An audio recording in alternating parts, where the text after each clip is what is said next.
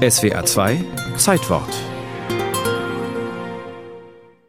So vollmundig geht ein neues Kommunikationssystem an den Start. Bis 1986 erwartet die Bundespost eine Million Teilnehmer am Bildschirmtext. Berichtet der Reporter des Senders Freies Berlin von der internationalen Funkausstellung, wo Bundespostminister Christian Schwarz-Schilling am 1. September 1983 den Dienst offiziell in Betrieb nimmt. Nun ja, fast. Wir werden die Anfangsphase bis Mai 84 abschließen. Dann werden wir alle Teilnehmer zugeschaltet haben. Dabei dauern die Vorbereitungen da bereits sechs Jahre.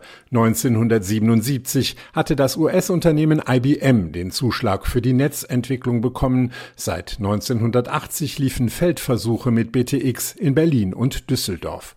Die Grundidee, Bildschirm, Telefon und Computertechnik zu kombinieren, um Informationen abzurufen und mit Firmen und Privatpersonen in Dialog zu treten. Am Anfang ging man über das Fernsehgerät in deinen Bildschirmtext, der über die Telefonleitung übertragen wurde. Joel Fischer, Kustos für digitale Technologien im Museum für Kommunikation in Frankfurt am Main. Und dafür brauchte man natürlich eine Anschlussbox und einen Decoder, außerdem dann entweder die Fernbedienung oder eine Tastatur als Eingabemöglichkeit. So ließen sich lange vor dem World Wide Web der Kontostand abrufen, Reisen buchen oder Waren im Versandhaus einkaufen. Der damalige Standard CEPT ermöglichte allerdings nur grobe Pixelgrafiken, die sich nur sehr langsam aufbauten. Es lief alles über die zentrale Schaltstellen der Bundespost. Da gab es in Ulm einen großen zentralen BTX-Rechner und es durfte natürlich auch nicht jeder eine Seite eröffnen. Das war alles reguliert.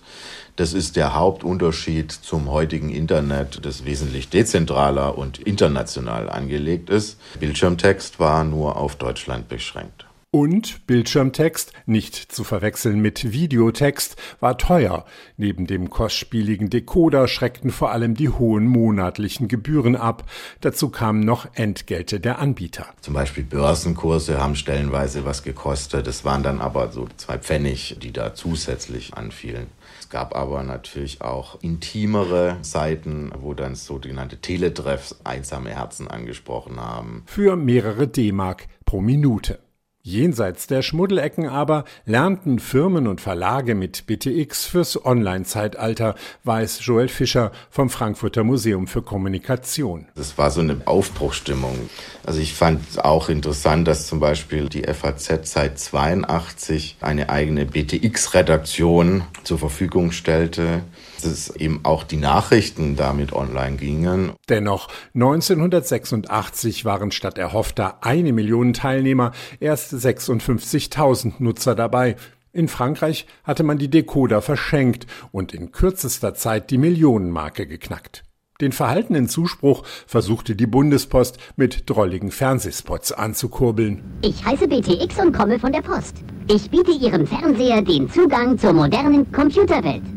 Ich habe viele interessante Seiten. Die können Sie alle auf Ihren Bildschirm holen. Mitte der 90er nutzte aber auch Reklame nichts mehr. Das aufkommende Internet sprengte die engen Grenzen der BTX-Terminals. E-Mails waren kostenlos und vielen Unternehmen reichte der Platz im Bildschirmtext für ihre Online-Aktivitäten schlicht nicht mehr aus. Und natürlich kam auch noch mit dazu, dass die Post in den 90er Jahren privatisiert wurde und sich dann auch solche kostenintensive Dienste nicht mehr leisten wollte. 2001 war Schluss.